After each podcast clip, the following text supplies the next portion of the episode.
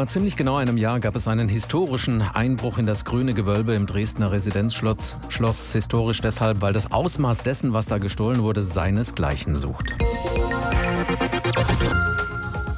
In der künstlerischen und der historischen Herzkammer der Stadt wurden Schmuck und Kunst von unschätzbarem Wert gestohlen und nach dem Diebstahl hieß es, man könne nur hoffen, die Täter zu finden. Oft genug kommt Kunsträubern keiner auf die Spur. Zum Beispiel auch, weil sie ihr Diebesgut auseinandernehmen oder einschmelzen.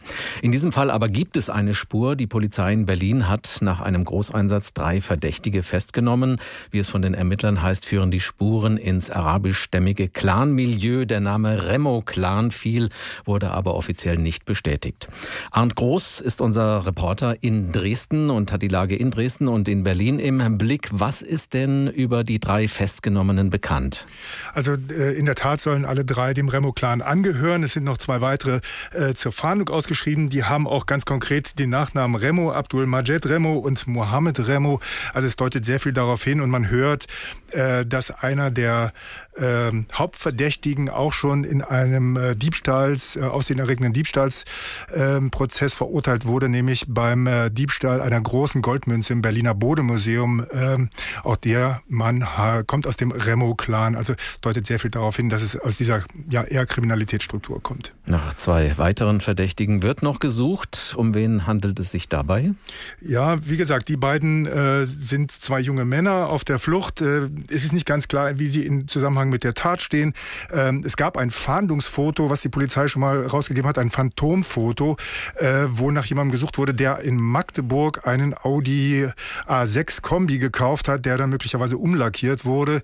Äh, der ähnelt äh, Abdul Majed Remo ziemlich äh, äh, auf diesem Phantombild. Das ist möglicherweise einer dieser Täter. Wie sind die Ermittler denn den mutmaßlichen Tätern überhaupt auf die Spur gekommen? Gab es da Hinweise in Richtung Clan-Milieu? Also äh, natürlich haben äh, immer alle gleich gesagt, das riecht nach Clan-Kriminalität, aber äh, der leitende Staatsanwalt hat heute gesagt, sie sind den Tätern auf die Spur gekommen durch Kameratechnik.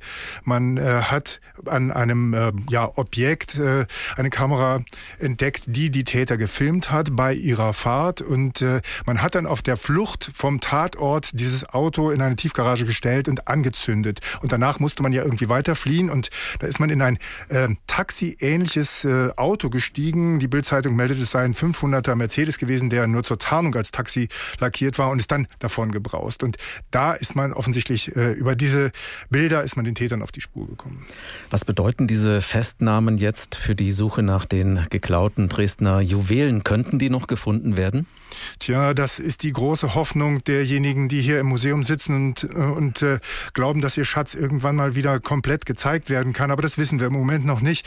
Äh, denn es ist völlig unklar, ob diese Brillanten auseinandergebrochen wurden, diese ja, eher antiken Schätze äh, und umgeschliffen wurden. Denn mit dem äh, Schliff der damaligen Zeit kann man heutzutage keine Diamanten verkaufen. Das ist einfach viel zu eindeutig.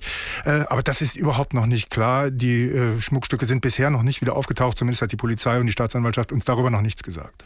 Vielen Dank an Arndt Groß, unseren Reporter in Dresden. Gesprochen haben wir über den spektakulären Kunstraub letztes Jahr im Grünen Gewölbe in Dresden. In diesem Fall sind drei Tatverdächtige heute in Berlin festgenommen worden.